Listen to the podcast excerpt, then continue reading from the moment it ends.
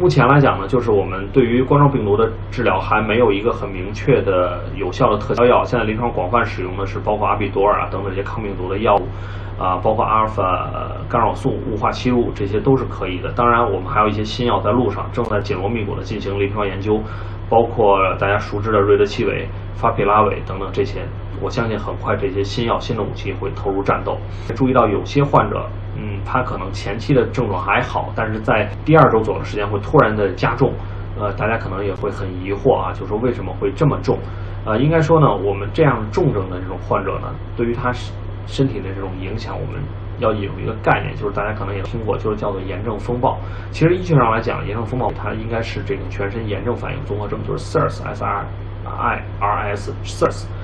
啊，那这种情况呢，就是因为我们的病毒啊，它进入了人体之后，它不可避免的要跟我们的这个身体的免疫系统进行接触啊。我们的免疫系统，我们的这些战士，通过各种细胞因子把它吞噬，把它破坏掉。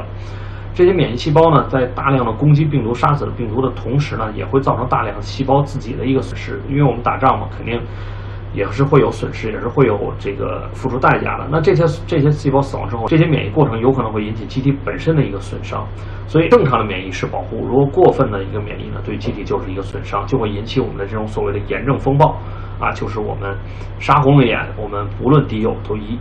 一起攻击啊，这种就会导致炎症风暴，说呈现出这种炎症反应综合征，就会导致很严重的多脏器功能衰竭，最后导致死亡，啊是这么一个情况。